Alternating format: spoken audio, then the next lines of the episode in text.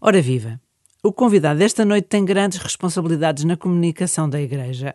É diretor do gabinete de imprensa do Opus Dei e também especialista em comunicação de crise. Ou seja, a sua missão é ajudar a comunicar sempre que surgem problemas, ataques, escândalos ou acusações de todo o tipo a nível institucional.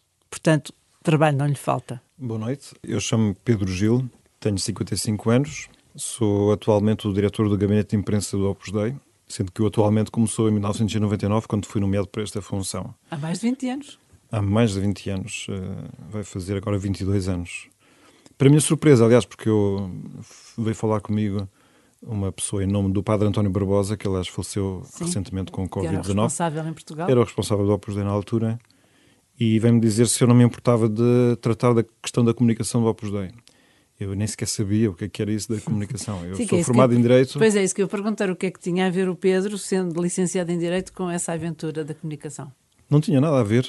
Aliás, eu só tinha uma experiência traumática, posso confessar, Sim. que foi em 1992, foi o ano da beatificação do fundador do Opus uhum. Dei. E do ponto de vista comunicativo, de relações públicas, aquilo estava a correr bastante mal. Eh, mas havia um grande interesse mediático. Mas o Pedro estava em Portugal? Eu estava em Portugal. Eu era diretor de uma residência de estudantes aqui em, em Lisboa e veio ter comigo, nessa altura, uma jornalista do Independente que me veio entrevistar para, para fazer uma Sim. grande reportagem, a que chamou Opus Night. Uh, e então vinha-me saber como, como, é que a residência funcionava. Era uma residência de estudantes do Opus Dei, não é? Como é que nós eh, selecionávamos os estudantes, o que é que lá se fazia. E, e a conversa correu, ela disse que tinha-se esquecido o gravador, portanto, umas notas apressadas. Estivemos bem uma hora a falar e houve uma frase que eu me arrependi de ter dito, na verdade. E eu pedi-lhe que, que não, não, publicasse porque não era relevante. Enfim, achei eu, disse eu na altura. Né? E foi a única frase que foi, que foi atribuída a mim. é que uh, as pessoas que tivessem alergias ou que ressonassem, isso para efeitos de uma residência, onde na altura havia quartos que não eram individuais, isso era relevante. Mas aí pareceu-me que a coisa era, ficava assim demasiado Sim, concreta. pitoresca demais. Pronto, pitoresca demais, mas foi. E acertei, foi a que foi escolhida e mesmo. E o título desse artigo sobre o Opus Dei era Opus Night? Opus Night, exatamente. É, porque uma forma de brincar com o nome também está certo. E qual foi a sua, então, a sua reação quando a minha, leu? Pronto, a minha reação foi: isto, jornalistas não é gente séria. Eu peço desculpa estar a dizer isto. peço desculpa a todos os jornalistas que são meus amigos neste momento, mas foi o que eu pensei na altura. Portanto, aquilo entrou dentro de mim com a ideia de que eu tenho que fazer um esforço interior para não criticar os jornalistas. E, portanto, quando aquele convite me vem, achei irónico e pensei, de facto, a vida dá umas voltas. Que grande aventura que me estão a pedir, não é? Pois, e eu fui suficientemente irresponsável para aceitar o desafio. E ainda é. sobrevive. E ainda sobrevive, que é uma coisa que eu também próprio às vezes me questiono como é que é possível. Mas essa primeira, digamos assim, primeiro embate, esse foi um episódio que é também revelador de muitos preconceitos e atitudes em relação ao Opus Dei, que já vamos falar, mas depois a sua experiência com a beatificação de Monsenhor José Maria Escrivá. Quer dizer, a minha experiência pessoal foi ótima porque eu estive lá em Roma e foi uma experiência de fé muito grande. A Praça de São Pedro estava cheia e, claro, para mim tinha particular significado porque, enfim, o fundador é uma pessoa que eu não conheci pessoalmente, o meu pai sim conheceu, mas em todo o caso conhecia muito bem o seu pensamento. Eu acho que acontece com muitas pessoas na igreja, quer dizer, a, via de acesso que na sua história pessoal tiveram até conhecimento de Cristo, ficam sempre muito gratos para com esse uhum. registro, não é? E, portanto, sentem-se em casa naquele espaço. Portanto, cresceu numa família que já pertencia ao PSDE, é isso? Não, é, ou melhor, metade. Quando eu nasci, o Opus Dei já estava em casa, que o meu uhum. pai é do Opus Dei, né? mas a minha mãe não, é, não foi, nem é. Os meus pais têm 90 anos neste momento e, portanto, o tema Opus Dei não era um tema propriamente... Não era óbvio. Não, só, não era óbvio, não era consensual e, além disso, não era um tema de conversa. Quer dizer, uhum. eu, o conhecimento que tinha do Opus Dei não era reflexivo de que houvesse lá em casa conversas sobre o tema. Aliás, habitualmente... Sim simplesmente nos divertíamos com qualquer criança. Né? Eu sou mais novo de cinco irmãos uhum e tínhamos muito com que nos entreter. Mas, entretanto, e como é que foi o seu percurso? Se pudermos saber como é que entrou então para o Preseia, que também chamam a obra. Sim, sim. Como digo, eu, aquele ponto principal para mim é que eu aprendi desde cedo a ver testemunhos de, de que Deus existe mesmo, quer dizer, e que está presente na vida. Isso, no testemunho da, da, minha família, isso era relevante, não só nos meus pais, mas também nos meus irmãos, não é? Que pertencem ao Opus Dei? Dos cinco, quatro somos do Opus Dei, sim. E, portanto, tudo isto era um, um registro muito espontâneo, mas são coisas que depois se, se aprendem. Então, Tive um percurso natural. Natural. Depois, devo referir também uma escola onde andei, a escola primária chamada Escola Ave Maria, onde ali também se fez um ensino da aproximação a Deus, eu acho que muito feliz, e eu tenho Sim, que essa escola não, era, não pertencia à obra. Não, não era, não. E recordo muitas coisas muito relevantes para efeitos da construção da, da vida de piedade, de confiança em Deus, aquela relação próxima. É? Pronto, depois eu posso dizer que o momento mais importante teve a ver com em 1979, tinha 13, 14 anos, quando fiz um, um retiro pela primeira vez, portanto, três dias de silêncio e de oração eu, eu acho que, para mim, pelo menos, o momento mais relevante é aquele em que Deus deixa de ser alguém sobre quem se ouve falar ou, ou de quem se fala para ser alguém com quem se fala, não é? Quer dizer, isto não é demasiado aventureiro, ainda que às vezes pareça, está louco, ele diz que fala com Deus, não é? Só que o cristão, em princípio, está na posição de o poder fazer e eu, eu não tinha noção que isso pudesse ser... Fez a experiência mesmo. Pois, exatamente, que isso pudesse ser fácil, acessível. Não sei se é fácil. O que é facto é que pode acontecer. E, e acontecendo, Pronto, deixa de ser já uma conversa sobre terceiros, passa a ser uma conversa sobre pessoas que vamos conhecendo a pouco e pouco. É verdade que é uma amizade que não nasce toda por completo de início, não é? tem que se ir fazendo Mas a dura a, vida inteira. Pronto. E para mim tornou-se claro nessa altura que Deus estivesse no meio da minha vida isso seria muito relevante. Pronto, depois eu conheci pessoas que viviam este mesmo projeto de vida, que é integrar Deus na vida cotidiana, que eram do Opus Dei, e além disso eram celibatários, e eu achei tudo isso incrivelmente achei tudo isso normal. na altura era possível ser do Opus Dei aos 16 anos e meio, entretanto mudou o estatuto canónico e passou a ser só mais tarde, e portanto eu pedi a admissão no Opus Dei sendo muito jovem, tinha 14 anos e meio, e, e sou do Opus Dei formalmente desde os 16 anos e meio, embora hoje em dia, evidentemente, só a partir da maioridade é que é possível. E, portanto, quando chegou, quando fez este seu percurso académico, quando percebeu que era pelo direito, tudo o que ia acontecendo, presumo eu, também confirmava essa sua certeza, que ainda era uma certeza muito novinho. Sim, todo o meu plano, o meu projeto de vida relativamente à profissão, ele foi também formando. Eu ainda nem sei bem porque é que eu fui para Direito. É verdade que gostei de fazer o curso de Direito na Universidade Católica, aliás. Eu ainda hoje acho que podia perfeitamente ter sido engenheiro, que é uma coisa que eu gosto muito de engenharia, mas também tinha um desejo, como continuo a ter, de que bem, se fosse preciso para o Opus Dei que eu fizesse alguma coisa mais especial que estaria disponível. Sim, claro. Também por isso eu aceitei ser diretor eh, de residências universitárias, não é? Durante 10 ou 15 anos. Uh, e portanto tentei compatibilizar todas as coisas. Não é? E depois, desde 99, como digo, esta, esta empreitada maior que foi tratar da comunicação. A aventura, ainda por cima, com uma especialização que eu já vi, especial dedicação ao tema comunicação de crise. É, exatamente. Portanto, a comunicação já de si já é o que é, mas de crise. E isto é, é, também por causa do que tanto se diz e comenta e por aí fora sobre o Opus Dei e é, Dan sim. Browns e etc. É, uma, uma crise para efeitos de comunicação, uma crise são aqueles momentos em que, habitualmente, de forma concentrada no tempo, uma instituição ou uma pessoa é objeto de uma atenção mediática enorme tipicamente à volta de coisas que acontecidas ou que se julgam ter acontecido e que sejam negativas e que podem pôr em causa a reputação, ou, no caso das coisas humanas, a sobrevivência das instituições. A Igreja normalmente resiste às crises, já existe Mas é vítima anos. de muitas confusões à sua volta. Ora sim. bom, e portanto, efetivamente, o Código da Vinci foi, por assim dizer, a maior crise que tivemos que atravessar e a mais prolongada porque demorou uns três anos. As crises não costumam demorar tanto tempo. E, portanto, à conta disso, a pessoa também vai adquirindo assim um, um conhecimento que tem servido também para ajudar muitas outras instituições da Igreja, porque às vezes acontece que quando há crises na, pois, claro. me pedem opinião e eu dou é aquilo Sim. que eu sei. Voltando a essa, essa fase que é mesmo irritante, a quantidade de, de coisas, diria até enormidades que se dizem em relação à Igreja, e percebe-se mesmo que quem faz essas críticas, ou quem lança, no fundo, estes, estas ondas de choque, confrontados até ao fim, não estão muito disponíveis para perceber o que, é, o que é que é verdadeiramente a igreja. Se calhar muitos até nem entram dentro da igreja. Isso não desanima, quer dizer, é tipo David e Golias, porque os escândalos ganham uma dimensão, não é? Sim. Uh, que sim. depois, no fundo, para contrariar essa dimensão, como é que se faz? Eu, eu não sei acho que foi uma qualquer ajuda que veio do alto para, para conseguir eh, enfim, resistir. E não, é só resistir, é até ganhar gosto com esta ter, tarefa. Ter a cabeça fria também, não é? Ganhar gosto como? Sim, prefiro que não haja crises do que haja, mas eu já não sofro quando vejo os problemas, consigo estar mais sereno e, e tranquilo e de cabeça fria mesmo quando às vezes as coisas são, são graves e são muito injustas, que são aquelas situações Sim. mais preocupantes. Embora é verdade que uma instituição Acho eu que aquilo que a faz sofrer mais é quando tem problemas reais que têm que ser resolvidos, e isso uhum. também é uhum. normal de acontecer. Porque às vezes quando a perseguição é só exterior, embora doa muito, pronto, a pessoa sempre pensa que, pelo menos, tem, tem consciência tranquila. Uhum. É, mas é natural das instituições terem deficiências e, às vezes, problemas interiores, como qualquer um de nós, pessoalmente, também, também é assim. Mas o que é que o sustenta mesmo? Então, eu acho que há aqui várias coisas. Eu acho que o cristianismo, é, é, ou melhor, Deus, para dizer as coisas mais diretamente, ajuda muito. Eu acho que se nós estivermos disponíveis estamos em condições de poder acumular alguma sabedoria que é possível eh, fazer com que a gestão dos problemas se torne mais, mais tranquila.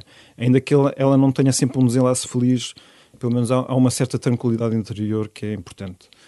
No, no caso da comunicação, acho que há, por um lado, todas as dificuldades, esta cultura de controvérsia que já não acredita e que já não concede credibilidade ou autoridade à Igreja, está por o grande desafio de sermos capazes de comunicar de maneira nova os conteúdos da fé. Voltar a tornar fresco, credível, até uma novidade como era de antes, como era do início, no início do cristianismo. Porque hoje o problema é as pessoas julgarem já conhecer o cristianismo e ter posto de lado. Eu acho que isso, isso é uma falácia, é um pressuposto falso. Portanto, é, isto é um grande desafio. Mas, por outro lado, há outra coisa que é, eu estou cada vez mais convencido que a comunicação, além de ser uma certa clarificação de conceitos e um certo apurar de formas de dizer, ela é muito relacional. E eu acho que uma das coisas que, para quem trabalha em comunicação da Igreja, é uma dimensão não só a não esquecer, como a tornar uma prioridade, é reforçar as condições para estar em relação pessoal com as pessoas, mesmo aquelas que pensam o mais oposto Diferente? de nós. Sim. O mais oposto. Eu acho que é preciso não ter medo mesmo, de modo nenhum. Por um lado, porque se aprende muito da forma de ver dos outros. E às vezes. É, os outros têm um olhar que é mesmo verdadeiro sobre nós e que nós de início podemos não partilhar e se calhar tem momentos de, de razoabilidade. E depois, porque tipicamente as pessoas melhoram muito na curta distância. Hoje em dia que há uma grande cultura de crispação também à volta das redes sociais, no outro dia li esta frase e achei piada, é uma espécie de fábrica de inimigos artificiais, não é? Por causa dos comentários, certo. as postas, as reações. E aí nós, como não vemos a pessoa, não, não temos relação direta, podemos chegar a iludir-nos e a pensar que aquele comentário, aquela reação irascível, aquele mal entendido, o terem lido ao contrário que nós dissemos, que significa que as pessoas são más. Eu acho que é preciso caminhar cada vez mais no esforço de não dar importância a essas reações e procurar o encontro pessoal. E então é muito mais fácil encontrar a verdade das pessoas. Uhum. E também outra coisa que é o cristianismo não é um pensamento apenas, portanto ele não se apresenta apenas com enunciados teóricos ou textos ele é uma vida vivida. Portanto, quando é um, um, comunicador da igreja está com outras pessoas, só a própria presença já é comunicativa da uhum. fé. E então, qual é que acha que é o problema hoje em dia? Esta ignorância, quer dizer, no fundo é uma, um baixar sucessivo da fasquia que levou a que as pessoas deem por adquirido uma coisa e no fundo são ignorantes. O Papa Bento XVI, por exemplo, todo o pontificado alertou para isto, para o estado de minoridade da fé em que muitos adultos com licenciaturas e doutoramentos vivem, mas são infantis na fé, é isso? Sim. É... E depois é uma sociedade depois de Cristo sem Cristo. Completamente. Se comparássemos o sistema de ensino da Igreja com o sistema de ensino normal, é como se na Igreja só houvesse ensino primário. A catequese acaba muito cedo, não é?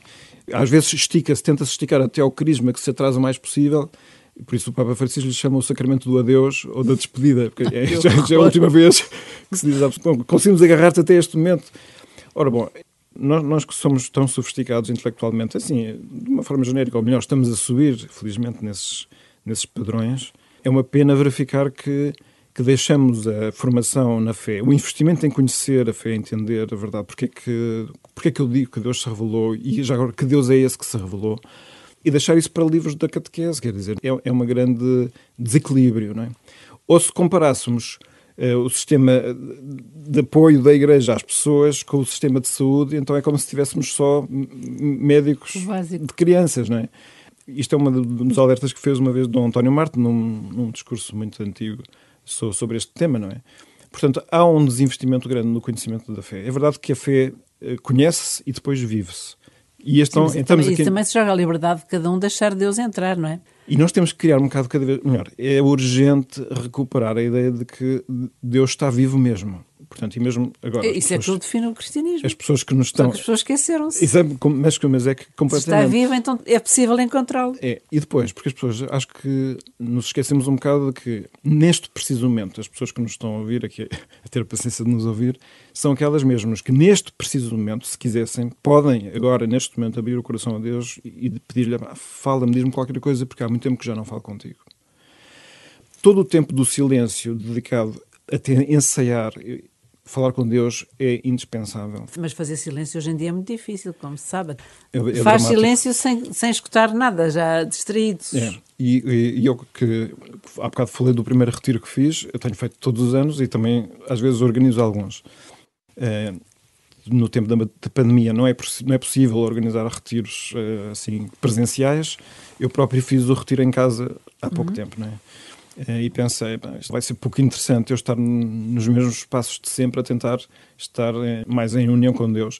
Mas desta vez pude fazer um gesto que para mim foi corajoso, que foi pôr o meu telemóvel à guarda de outra pessoa durante cinco dias, confiando em que não ia haver nenhuma crise da igreja comunicativa e tal. E só esse gesto, não, não é isso que faz um retiro. Claro. Mas devo dizer que só a pessoa saber que não vou ser interrompido por nada, desta maneira não vou durante cinco dias. Durante... Eu acho que não era capaz. Aquilo cria um certo síndrome de abstinência, não é? Uma Exato. certa não é? sensação de privação um, um bocadinho desagradável, mas o espaço de liberdade interior para, para o silêncio e para o recolhimento cria-se mais facilmente. É verdade que só depois o diálogo com Deus é quando Deus começa a dar toques interiores na nossa própria alma, em que os nossos sentidos conseguem perceber a existência real de qualquer coisa que ultrapassa aquilo que somos nós a querer ou imaginar. Ou que é a nossa ideia. Ou aquilo que seja só a nossa ideia. Mas esse é um processo a que todos os cristãos estão convidados, porque no fundo a vida da oração é essa. Eu só dizer que uma das coisas que a mim mais me fascinou precisamente no, no espírito do Opus Dei... É, é isso que eu ia é perguntar, o que é que define então, o que é que diferencia? Quer dizer, o, o Opus Dei, é como qualquer todos. instituição da Igreja, é sobretudo património, o património comum da Igreja. A fé é, é, uma para todos e é sempre bom ter este presente, que é para não pensar que as instituições da Igreja trazem alguma coisa que seja completamente nova. Nada disso é assim. É verdade que a Igreja é uma árvore que cresce e vai tendo cada vez mais ramificações e tem cada vez uma compreensão mais rica do que é ela própria. Portanto, Sim, com uma grande variedade, ainda bem que é assim, não é? Porque os grandes carismas também na Igreja. E com maior aprofundamento, quer dizer, cada, cada caminho novo dentro da Igreja traz uma riqueza é um não para, só para, para si próprio, inteiro. mas para o corpo inteiro, uhum. não é? E isso é muito relevante. Eu acho que nós hoje isto eu vou dizer uma coisa um, um bocado audaciosa, mas eu acho que nós hoje conhecemos mais da fé do que os primeiros cristãos, não é? E eu estou incluindo neles os apóstolos. Enfim, sim, nós estamos em vantagem. As pessoas acham momento. que não, mas estamos em vantagem, sim. eu acho que sim, que estamos em vantagem. E então, no caso do, do, do Opus Dei, uma das coisas que eu vi frisar mais é lembrar que cada um de nós, com o batismo, foi transformado num filho de Deus. Mas ser filho de Deus não é apenas uma imagem, uma metáfora. É, vamos fazer de conta que somos filhos de Deus. É, vamos usar uma confiança tal que é como se. Não, o como se pode ser tirado. Porque o batismo transforma-nos mesmo em filhos de Deus. É verdade, filiação adotiva. Portanto, em Deus eh, é outra coisa que bom, escandaliza um bocado os meus colegas de outro programa da rádio. Concorrente. Que, concorrente. Que, que, que juntam um judeu e um muçulmano. Exatamente. Sim. Para um judeu e para um muçulmano, dizer que em Deus há três pessoas é altamente escandaloso uhum. e, e, que os incomoda muito, e eu compreendo mas não posso deixar de dizer porque o próprio Jesus é que falou, dirigia-se ao Pai. Ora bem, ele próprio é Deus, o Filho é Deus, Jesus é Deus.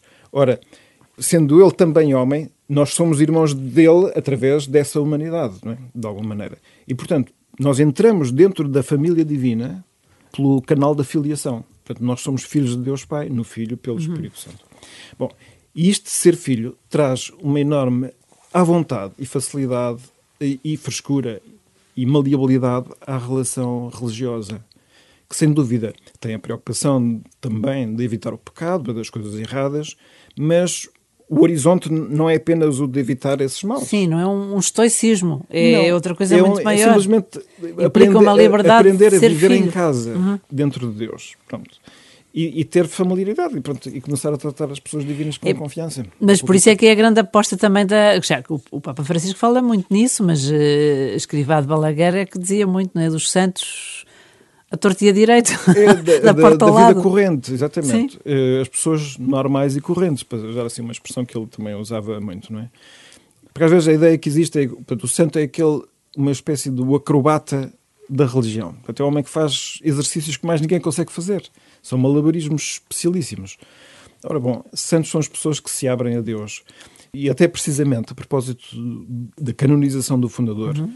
o Cardeal Ratzinger, futuramente Bento XVI, fez na altura um discurso a que se deu o título Deixemos que Deus faça maravilhas. E ele dizia isso, que Escrivá tinha feito um, um grande reforço de uma ideia que estava meio perdida, que é de que santidade não é aquele que não peca.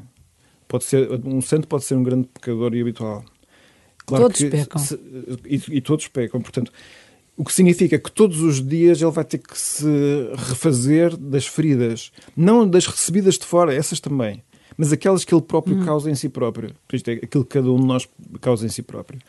E depois tem que se abrir outra vez à confiança com Deus, não é? É pedir a Deus que o cure. Portanto, este processo todo da santidade enquanto luta realista contra as dificuldades realistas que qualquer um de nós tem, sempre o mais próximo de Deus e com as mãos dadas a Deus, isso é a santidade. É um potencial de ser santo, sim. Pois. E nestes 75 anos eh, do Opus Dei, que agora assinalamos também, que suscita esta conversa, como é que está?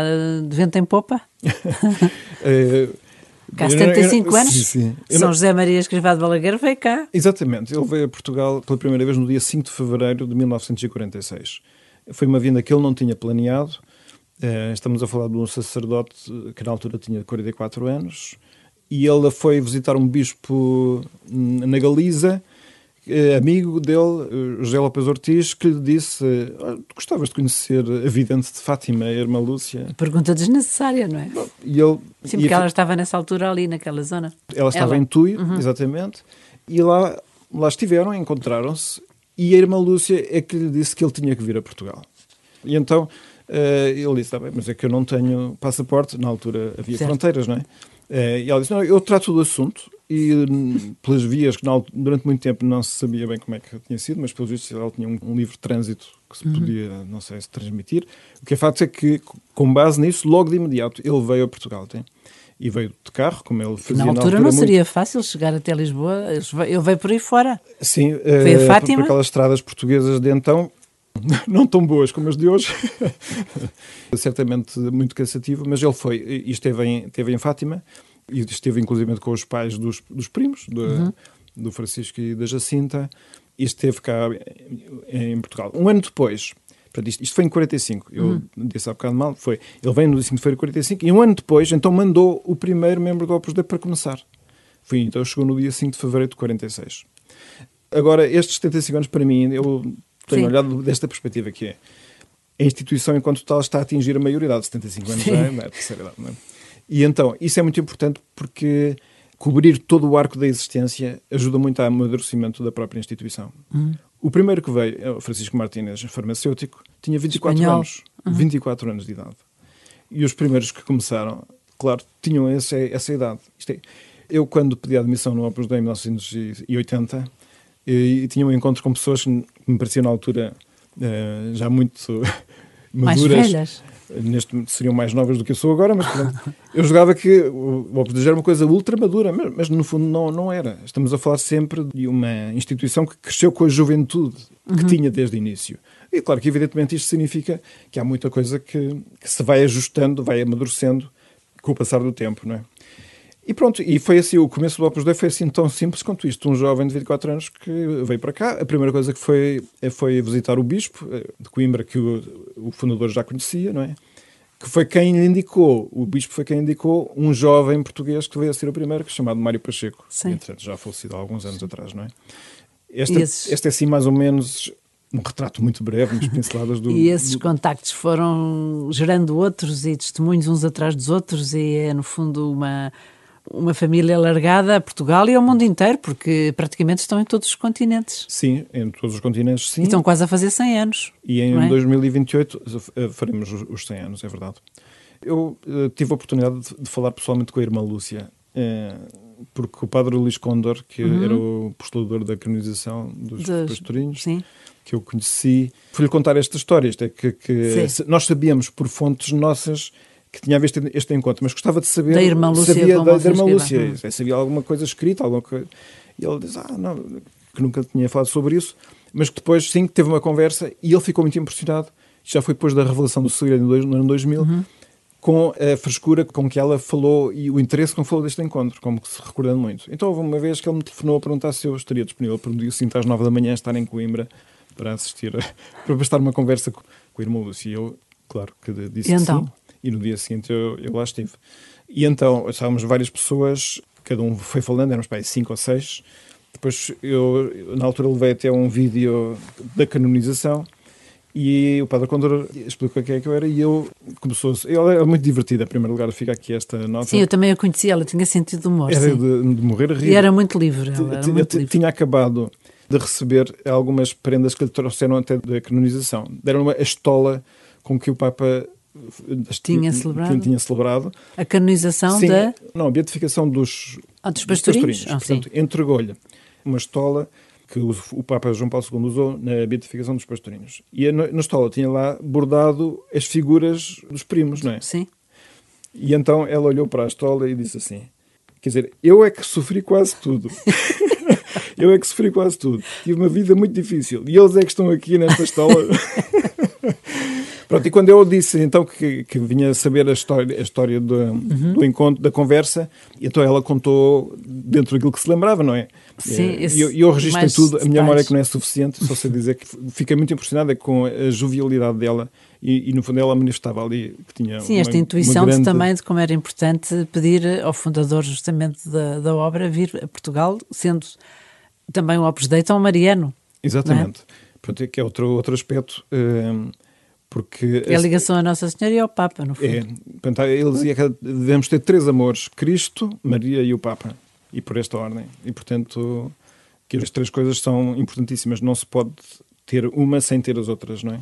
Este ponto é muito importante. E nesta fase, última pergunta, porque o nosso tempo voou, nesta fase da vida da Igreja, com tantas convulsões e como, enfim, temos visto o próprio Papa Francisco e até antes dele, o Papa Bento, lembrarem que a barca da igreja parecia que estava em convulsões, o que é que o sustenta, quer pessoalmente, quer quando enfrenta estas vicissitudes à volta das crises? Claro que o coração sofre um bocado, não é? Quando se vê às vezes tanta agitação e aquilo que às vezes parece tanta falta de unidade, mas em última análise a confiança em que, em que Cristo que está na barca de Pedro é total e portanto tudo o que está para acontecer eh, ou que, ou que está a acontecer, Deus não está distraído, está a acompanhar e da nossa parte cabe ao esforço sempre por rezar, manter a alegria e o bom humor. E confiar nele. E é? viver muito a unidade da Igreja. Uhum. Quer dizer, a Igreja tem os pastores deixados pelo próprio Cristo, portanto, é o Papa e são os bispos, e, e esse é um caminho seguro. Obrigada, Pedro Gil, pela sua confiança, por nos ter aqui trazido as razões da sua esperança. Boa Bom, noite. Foi um gosto. Obrigado. Boa noite.